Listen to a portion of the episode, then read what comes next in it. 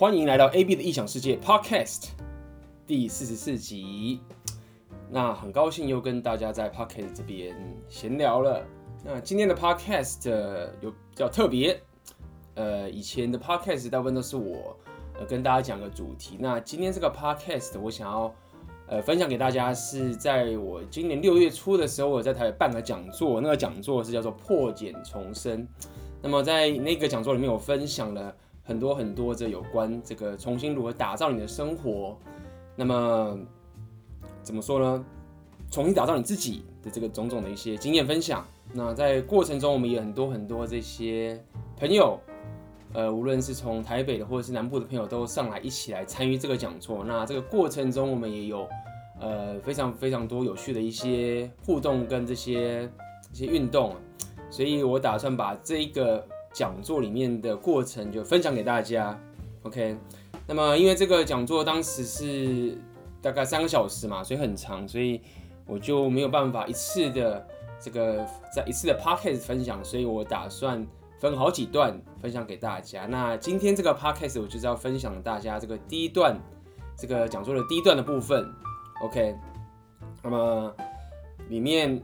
有很多很多是我一直以来想要分享给大家，然后用一个更同整的方式分享出来。OK，那么所以这就是我们这礼拜的 Podcast 啦。那如果大家其实有注意的话，其实我现在已经有蛮长一段时间，我都是固定每个礼拜一，就是一个礼拜会这个 release 一次我的 Podcast。那么这一个这一次的这个破茧重生的这个讲座的这个 Podcast 分享，我可能会。就也许的话，我弄得快一点的话，我就会把在不会在下礼拜再分享，我可能会在这个周间就会陆陆续续把其他东西分享给大家。那么也请大家陆陆续续注意到我的 podcast 的这个的的这个的这个更新。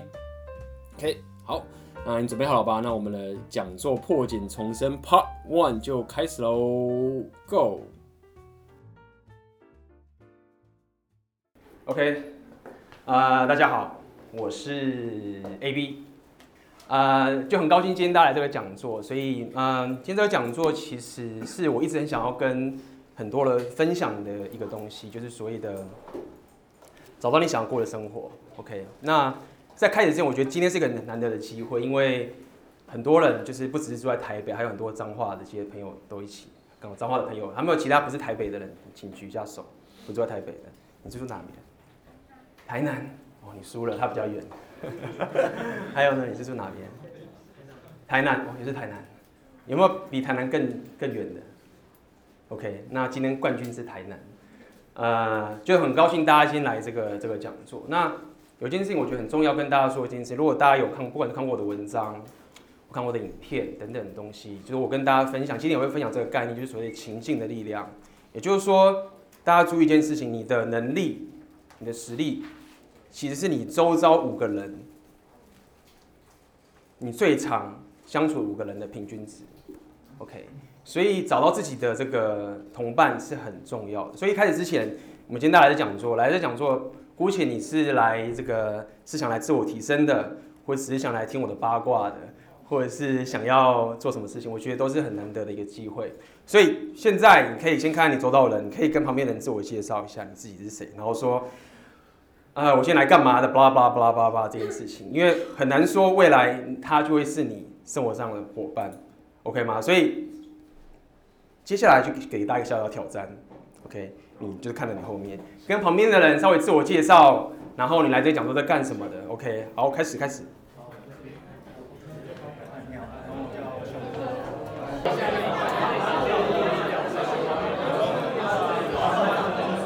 OK，好，你跟他讲完之后呢，跟你刚刚聊天那个伙伴轻轻的嗨翻一下就好了嗨翻一下，OK。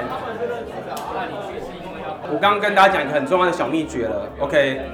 很多人问我说，很多人问我说，我在旅行中到底怎么跟他聊天的？大家刚刚已经完成了这件事情了，就是这样子。你就是跟他讲说我是谁，我来这边干嘛，聊聊聊聊。然后，哎，很高兴认识你，啪，结束。OK，任何的，我这个这个短短的这些东西，它为你的人生带来什么样的帮助？第一件事情是什么？从一开始你开口跟他讲是谁这件事情的时候，你就已经突破一件事情了。这个是很少人可以做到的，很少人很少人可以做到这件事情。就是每一个人在跟一个人互动的时候，都会希望说什么？我不想受伤，对不对？要是我跟他聊天，他不理我，那不是很尴尬吗？这不只是男生，女生也是一样哦。对，那你看到很多我在旅行遇到很多很多女生，她们真真的很厉害，就直接来跟我认识聊天等等的。就比如说我刚，如果大家知道我最近刚从这个东欧保加利亚还有去三周，然后这位是这个哎，易阳那个第一排灯可以第一排帮我关一下，对，看看有没有第一排。这个是我在上海的一个我的一个跳摇摆舞的舞伴，他叫卡米拉。然后我们当时在这个东欧的保加利亚的地方，然后这个应该是什么保加利亚文吧？我们当时就是一起去旅行三周，这三周我们就是去学习摇摆舞。OK，那当时我们要去一个城市叫做 Plovdiv，我也写那篇文章。那时候我就上了一个这个公车，然后呢是一个我们是住在一个原本是住在一个保加利亚一个大妈，就是我之前去过一次保加利亚就认识她，然后她人非常好。他就让我们住他家，进来的时候就一个房间，然后每天都给我们吃东西，把我养的跟猪一样。然后他就带我们去那个城市玩，那我们就上了三个人，对不对？好，一上车的时候，原本应该因为他跟大妈不熟啊，对不对？他不认识。我想说，原本是他要跟我坐在，因为你知道巴士不是两个两个的位置，想说，哎，我们应该坐一起或怎么样？然后大妈可能一个人坐。然后他就说，他上车说，哎，那个 A B，你你一个人去坐，我要跟大妈聊天。刚才跟我讲故事没有讲完，就然后就把我丢开，我就一个人在那边啊，好吧，然后就跟大妈聊天，坐下来，因为我们那个车子之前有号码的座位，所以我就坐在那个大妈的位置。然后这时候旁边就一个女生，一个保加利亚女生，她就在开始这边讲话讲电话，讲很大声，叭叭叭讲很大声。然后我想说，接下来要坐两个小时的巴士，没事干，那不如就。挑战一下吧，就跟他聊聊天。OK，就这样子。然后他就在我右边，我开始跟他聊天。啊，说你是哪里人？我说我是台湾人。哦，你怎么会来保加利亚？我说，哎，我很喜欢保加利亚这个国家，我来第二次了。啊，巴拉巴拉，然后他就哦，我来告诉你哪边好玩，什么地方可以去，巴拉巴拉开始讲。那我就说，哦，OK，这个。这个女生也是一个很好聊的一个女生，就很棒，就是相谈甚欢。然后这时候你要了解一件事情，就是当我们在跟人家聊天，在旅行的时候，其实有各种不同的人，OK，各种人都各种不同的一个她的个性或者她的一个喜好的方式。那这个女生，我在跟她聊不到五分钟的时候，她就开始会去分享她很多很多东西，所以我就知道说，OK，我们可以开始跟她深聊。然后呢，她马上就切入一个主题，她就说。我好想旅行，然后我之前有去加拿大半年，他说那是我人生最美好的时光。他说他待在保加利亚，每天工作觉得很无聊。我想说，我来保加利亚觉得很开心，你在保加利亚觉得很无聊。我想说这是怎么一回事？所以你要了解一件事情，就是说，其实很多时候一个事客观的事实，对他来说，他待在保加利亚他觉得很无聊，那对我来说是一个很新奇的事情。所以其实这个每个人的世界是不一样的。OK，今天我就跟大家聊聊这个概念，每个人世界是不一样的。然后他继续说，他就去了半年就回来，他现在开始工作。他说：“我说你的工作是什么？”他说：“啊，我的工作很无聊，我的工作是类似这个软体工程师之类的东西，然后每天要盯着电脑，然后盯很久。”他说：“天哪，你这么活泼外向的女生，然后你做这样的工作？”然后他就说：“我。”一定要再回去我的加拿大，那是我待过最快乐的一个时光。我在那边认识好多好多朋友，我一定要再回去，然后我要存够钱再回去我的加拿大。那开始聊聊这个概念，然后他还跟我讲，我就说：“哎，那你在干嘛？”我就说：“你来这边干嘛？”说：“我来这边跳舞啊，来这边跳舞，怎么回事？来这边有什么舞？因为我在跳摇摆舞，我经常会去各个国家跳摇摆舞去学习。他也喜欢跳舞，OK。”然后我说：“那你怎么为生的？”我就说：“嗯，我就说我没有工作然后，然后我失业了，然后什么什么之类等等等这些事情。然后一时之间我就开始跟他讲这一些故事，他就很高兴，他说我很想要做这样的事情，但是我不知道该怎么开始，不知道该怎么开始做这件事情。所以呃，今天这个讲座其实我会围绕在这个部分，我会以我这一段时间的经历走过来这些所有的事情，然后我会把真实的东西跟大家讲。OK，我不会说这个是最好的东西，因为人生每一条路都都很困难，都很痛苦，但是你可以选择你要的那一条路。那我可以给大家最好的一个分享，就是说，我会把这些假的泡泡都打破，然后告诉你说，其实这个背后是在干嘛？就什么是泡泡呢？这个泡泡就是这个，哇，就是某一个人到处玩飞啊，然后冰山啊，然后什么啊，认识一堆人啊，很开心啊，这这个就是泡泡。这个是大概在我二零一一年的时候，我就开始到处旅行了。开始到处旅行，那为什么我会开始旅行？很简单，是在开始旅行之前的时候，我以为我不爱旅行，因为我从小我爸妈是不带我出门的。那我以为我很宅，我其实是很宅，没错。那我就觉得说我不喜欢出去，我也不会认识朋友，我也不知道该怎么跟他相处。就没想到去了第一次的时候，我就发现完全错误。其实去了旅行的时候，发生了很多很有趣的事情。这有趣的事情不是只好玩哦。如果大家仔细看我的文章，或者我的影片，或者我说的东西，我朋友讲过很好笑的事情，他就说：“你是一个旅行部落客，但是从来不讲旅行。”我听了觉得很有道理。其实我从来没有去分享过什么景点，或者没有分享过什么什么东西的这个概念。不是说我不想分享这件事情，是我想要从这个中间去分享，我觉得真正我学习到的东西，然后分享给大家。那这个东西就是我今天跟大家说的，所以。那个过程，我就开始去做很多这些事情，认识各种不同的人。OK，这是其中一个我的这七年来我一直在做的生活。一年确保自己一定可以去旅行两个月以上，两个月左右。那这是对我来说是很重要的学习跟提升。那为什么我选择东欧呢？因为便宜。第二个，呃，我熟悉的人最少。在那边不会看到一整台巴士，然后对中国人跑下来的人的几率是很小的。那如果比如说我去法国或去西班牙这些地方，可能我就会觉得啊，这边都是我认识的人，所以没关系。OK，所以这个是当时我去旅行的用意。然后呢，这是我一部分的很重要的部分生活。第二部分的生活是，我是一个摇摆舞者。我在三年半前的时候。快四年前，我在台北。我当时看了一个 Facebook，我一个朋友，一个印尼的朋友，他在 Facebook，他贴了一个照片，他跟一个女生跳舞跳得很开心。我说：“哦，你怎么跳那么开心？”我问，他就说：“哦，那个是摇摆舞。”然后他就说：“你可以来参加，就在那个华山艺文中心。”好，我说：“那我就去，我跟你约去摇摆舞的舞会。”当天我就一个人去，然后去找他。就去的时候，他没来。我一个人在那边，那这时候怎么办？大家都在跳舞，然后我朋友不到，你就只能在那边不知道该怎么办。然后看着旁边的人，对不对？也不会跳舞啊，男生更可怜。女生如果漂亮的话，可能就是，也许会有人来，男生应该不太可能。那边怎么办？朋友又不来，就很尴尬。然后我就开始去主动去认识人。哎，你可不可以？我来这第一次过来，你愿不愿意教我两个舞步？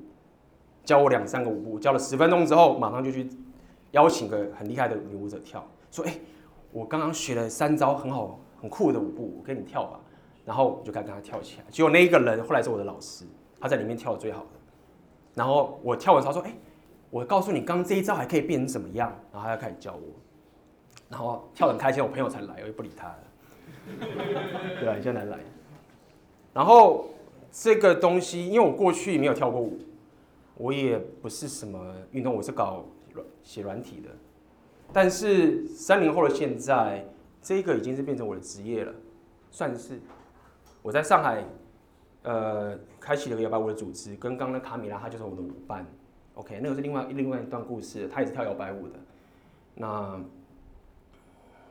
这样的转变，我是跟大家讲个事情，就是说，呃，你要可以。这叫做 reinvent，你要可以重新学习你的东西，其实没有想象中的那么复杂。我现在做的所有事情啊，包含现在这个讲座，包含我说的文章跟所有东西，跟我的专业都搭不上关系。大家仔细想想，我以前的专业是写软体的跟金融的，那我现在的东西完全没有。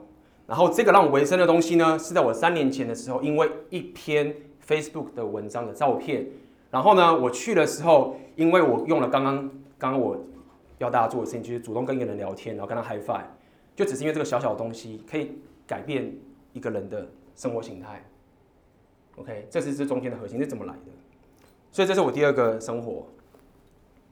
第三个就是我一直在做，就我分享各种内容给大家，包括我去了这个保加利亚，跟去斯洛文尼亚，然后拍了很多影片，做了这些东西，也是我现在花大部分时间做的事情。OK，那这个东西过程我学了很多很多，当然拍摄技巧、写文章这些种种的东西。OK。所以，这个生活看起来好像很自由，是很自由，没错。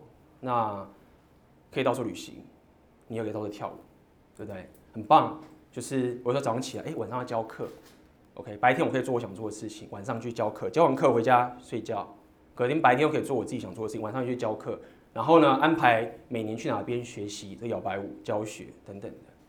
自从我开始做这件事情之后，上海的很多人，当初我在做这件事情的时候，因为当时我在上海跳摇摆舞的那个社群，然后大家看我出来跳，就很多人反对哦，他就说，大家脸就是这样，不是大家就有很多人就这样说，这个 A B 他跳的这么烂，他可以出来教吗？他没有说错，他真的没有说错。然后当时是一个男生，另外一个人，那个人是一个，我就不要讲了。这是很长的故故事。总之就是，他当时想要在上海建立一个很大摇摆舞组织，然后想要把这些舞者都纳到他自己的下面，因为他是某一个场地的一个组织者，然后他想把这些人都集中在他下面，然后说：“哦，好，那你可以去教课，我分配你去教课，然后大家都听我的，然后你是跳得很棒的舞者，OK？那这个你不能乱来哦，你听我的，你就可以去做这件事情。”然后他想安排这个大计划。而当时我只是很简单，我就觉得我我因为上海我学不到摇摆舞。我每次都要出国，那我出国一年只能出国一个月、两个月最多，就一个月。那我剩下十个月，我要干嘛？我在上海不能学摇摆舞，那我该怎么办？大家觉得该怎么办？你不能学，那就教啊，对不对？你不能学习到别人的东西，那你就可以，你就可以付出你的价值。他说：“那你跳得很烂呐。”对啊，但是呢，有人比你更烂呢。你为什么要找比你厉害的人教呢？你只要去找比你烂的人。就可以了，就这样。然后呢，当时跟我搭配那个舞伴不是扛在另外一个，就全上海当时最厉害的一个 follower，所以那个场地方就很恨我，因为我完全就是把他的整个梦想打碎了。不然卡米拉当时也被我拉走，但我没有拉他，我是说我有个想法，我想要分享摇摆舞，啊，我要分享这些概念给大家，那我要聚集很多新人，大家一起来跳舞，这样子。结果那个人就破灭了，他就。然后之后，他一整年就一直想要找机会攻击我，这样子，就是说那个人他就是分化了上海的摇摆舞界啊，什么什么之类等等的。OK，所以呃就这样子，我在上海就教摇摆舞教了这么久，到现在，然后很多人当时就不可思议，所以后来大家看，哎，跳这么烂的 AB 都可以带这么多学生，然后到处去旅行去玩，好羡慕他的生活，所以就很多人就。开始也离职，然后就开始创摇摆舞，然后整个上海摇摆舞就开始越来越多越多这个组织出来，这样做。所以呃，最近跟大家讲一件事情，就是说，呃，摇摆舞这件事情，你自己想想看，如果今天是一个台湾人，然后我跟你讲说，你给我去上海建摇摆舞的组织，然后以此为生，然后每年到处去旅行，然后你对一个工程师这样讲，他会说你疯了。怎么可能？你有跳过舞吗？没有，我刚学。那你没有工作，你怎么回生？我也不知道。OK，那这件事到怎么办到的？就是我先跟大家讲的，所谓的真实，这些都是泡泡。所以这个契机是这样子，在这之前，我是这样的。当时，嗯。大家如果知道，有些人知道，有些人不知道，所以我跟大家，我之前是一个工程师，软件工程师，那么又兼金融交易员。当时我很简单，我会进入这样的行业原因是在于我在科技业觉得，呃，我在那边买没有创造价值，对我来说这不是我想要做的事情。然后我想要找到一个更好的一个地方，所以我就踏入了金融业，跟我的伙伴一路这样上来。所以我的专业是科技业，喜欢工程师的金融业的东西。我还记得当时我在大学，我在考研究所的时候，然后我考上了我理想的大学，很高兴。而且我几乎全部都考上，就是我报了从台大一路报到什么，全部都有上，就很高兴，好高兴哦。后来我选择念交大，因为我台大我要住家里，然后就，因为我妈我妈爸妈咪说你从台大不错，要不要住家里？有时候我想出去住，还有一点不行，然后我觉得交大比较好，那个资讯工程系交大那个环境比较好。因为宅宅比较多，所以我选择交大。我妈说：“嗯，好吧，也有道理啦，我要去交大。”有朋友傻了吗？都不去念台大，傻傻的说这样。当时其实我就有那种种子存在，就是我必须要离开一个我舒适的地方。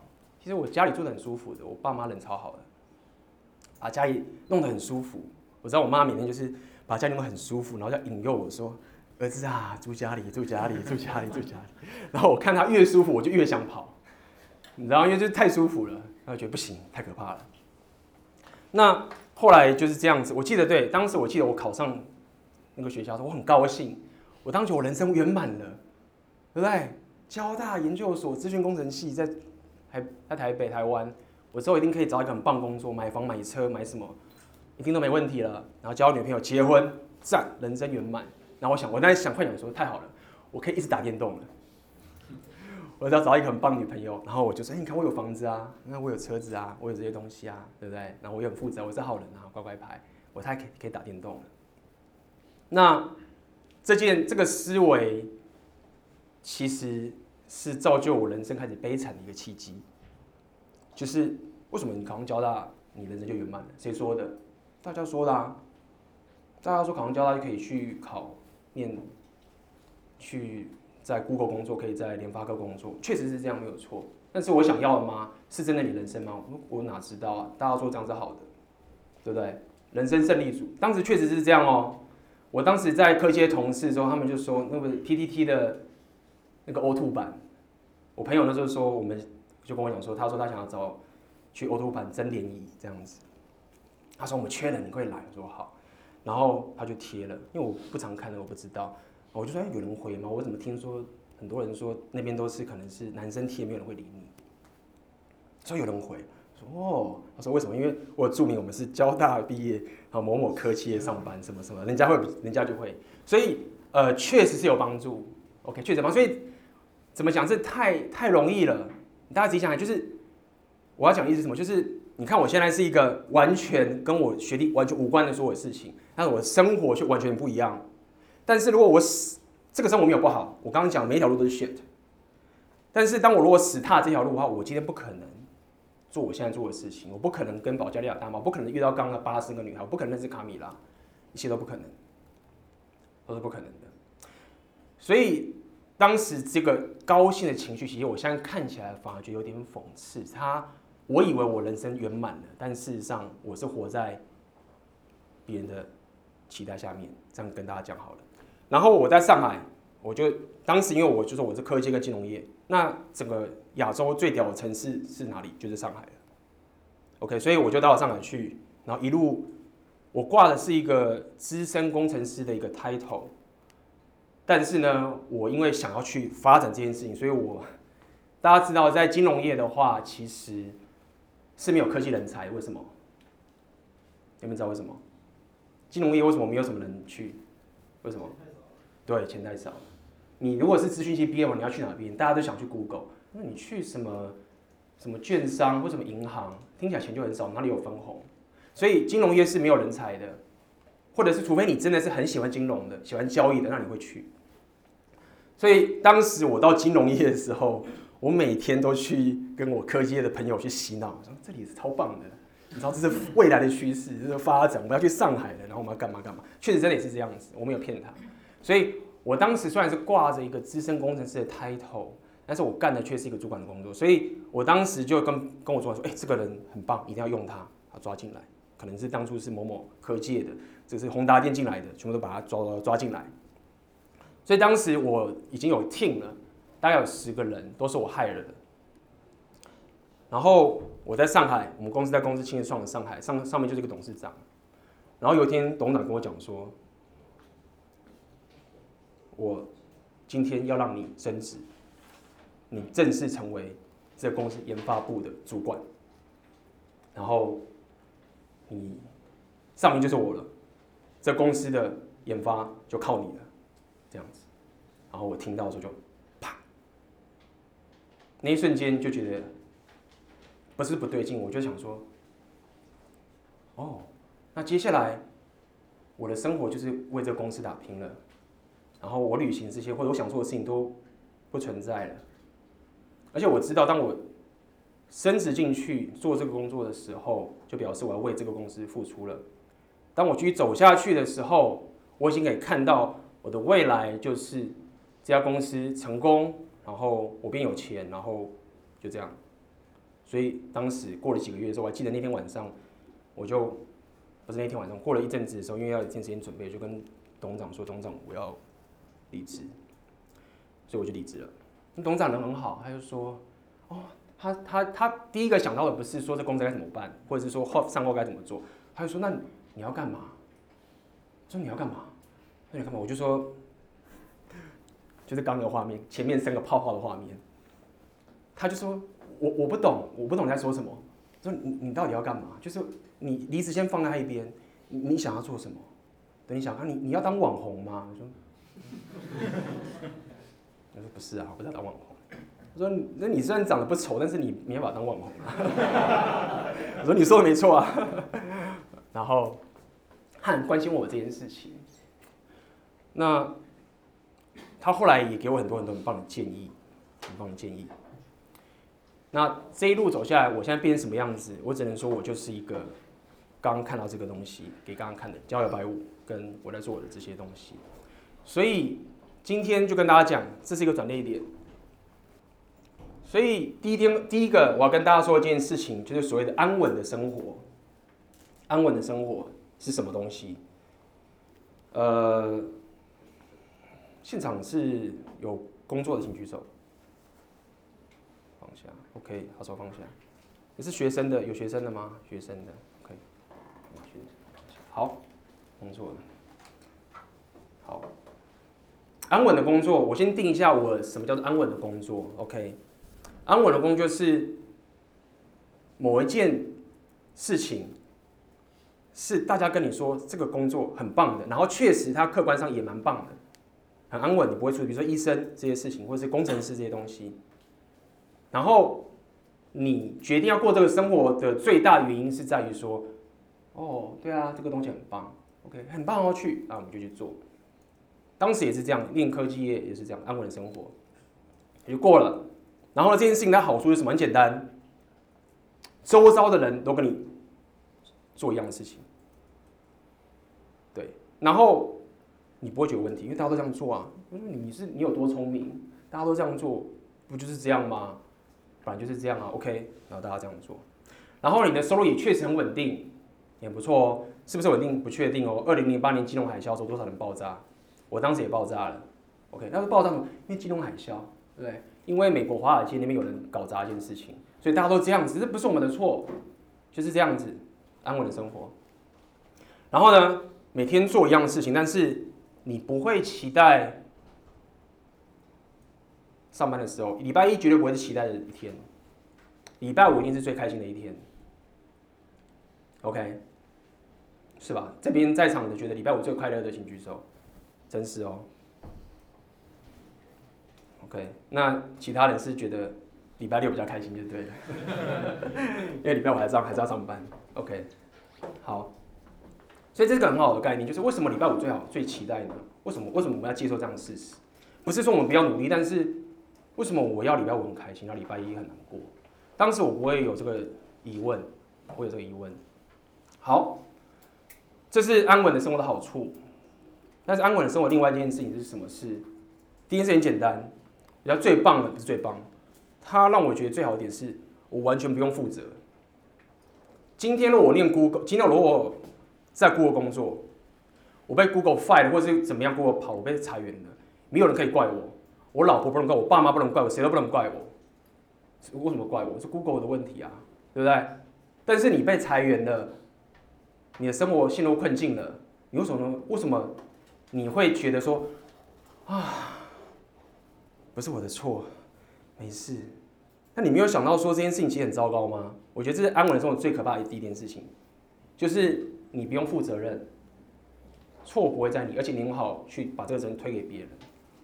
第一个，第二件事情是安稳的生活。假设这个东西不是你喜欢做的，最可怕的点是，我觉得最可怕的点就是当你有有拥有你想要的东西，你有钱，你有伴侣，可以，你有时间可以退休了，这件事情你会发现一件很可怕的事情，就是。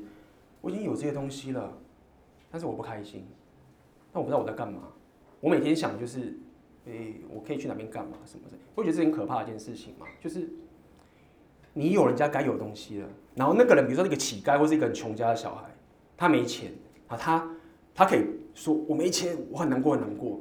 但是你却不能讲说你很难过，因为你都有你该有的东西了，但是你却真的很难过。那这个事情让我觉得可怕，就是你有了你该有的东西，但是你却。没有真正你想要有的东西，这是安稳生活。我觉得第二个最可怕的点，这第二件事情。OK，但是我相信大家也知道这个概念。我当然讲到这个概念，但是大家都踏不出去，踏不出去，对，不敢去做这件事情。所以第一个，为什么有些人会遇到这个问题？第一个件事情是什么？第一个问题，呃，我找不到自己热情。我知道这个生活很无聊，但是我不知道我想做什么事。有这个觉得有这个困扰的。请举手，有没有？OK，手放下，很好。找不到自己热情。如果我找到我自己热情，我知道那个人很喜欢音乐，所以他整天玩音乐，然后他真的拼出头天了。只要我找到我的热情，我只要每天可以做，我一定可以相信我的潜力，一定可以把这件事弄得很好，对不对？问题在于我没有热情，有的话，我就敢离职，我就敢去做我想做的事情。然后呢？为什么你会觉得你没有热情？比如说，好，因为在去年的时候，我去一个吉他社学习吉他，我觉得吉他很棒，我开始练，对不对？我一开始觉得很棒，我就过了三个月，过了半年之后，我忽然懒了，对不对？我半途而废了，又不喜欢了，觉得吉他不是我热情哎，对不对？然后你又去试了别的事情，又一样的结果，这时候你会怎么样？鬼打墙，鬼打墙，就觉得。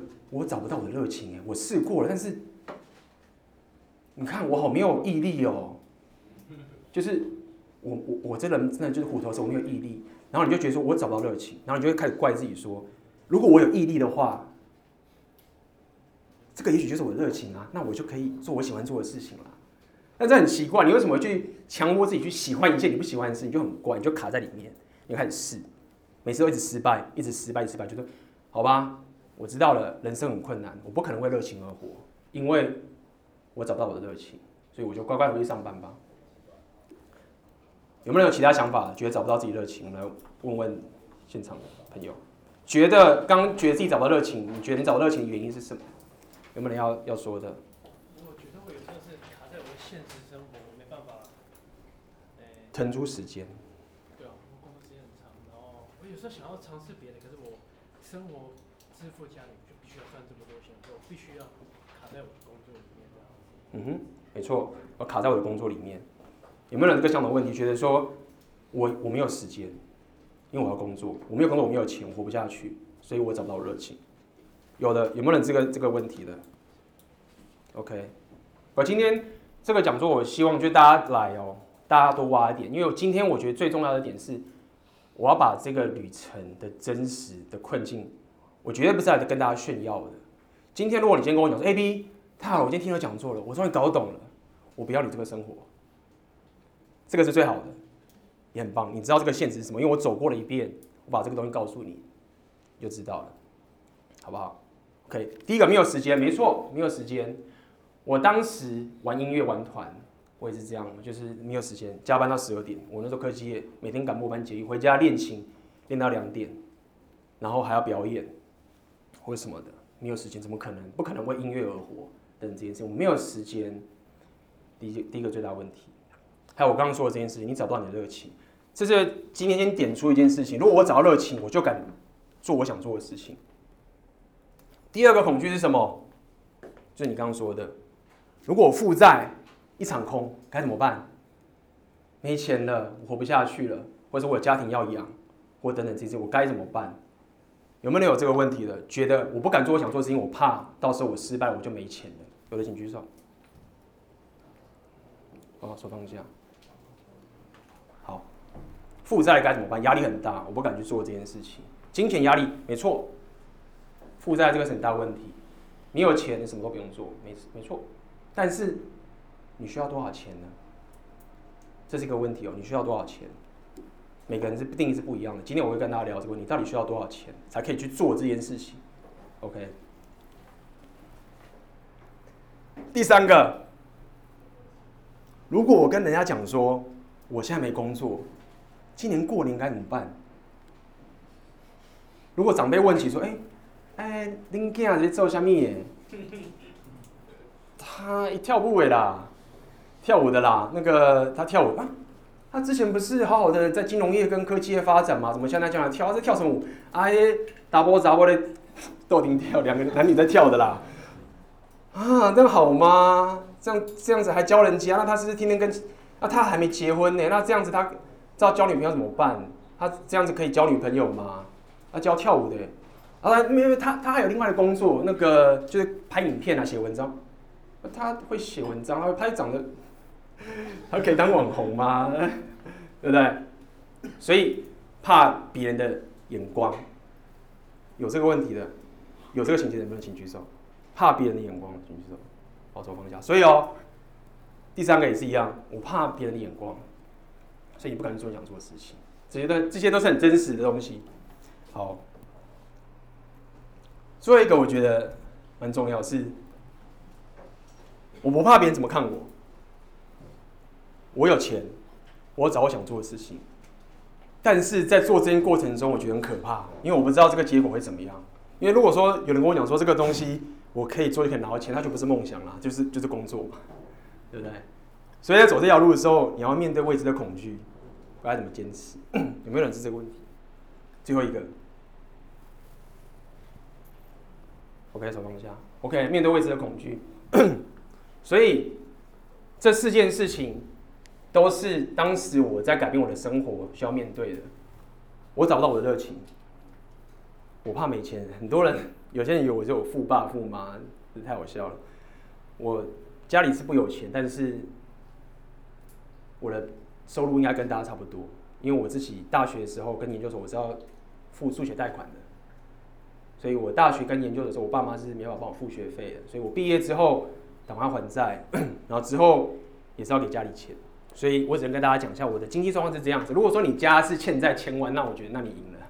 OK，我也没办法说什么，你可能真的很难。OK，所以你的经济能力，假设你的经济能力是一个像我这样的概念，是你大学研究所你必须要自己还学费，毕业的时候要去还债，大概就这样的概念。别人眼光。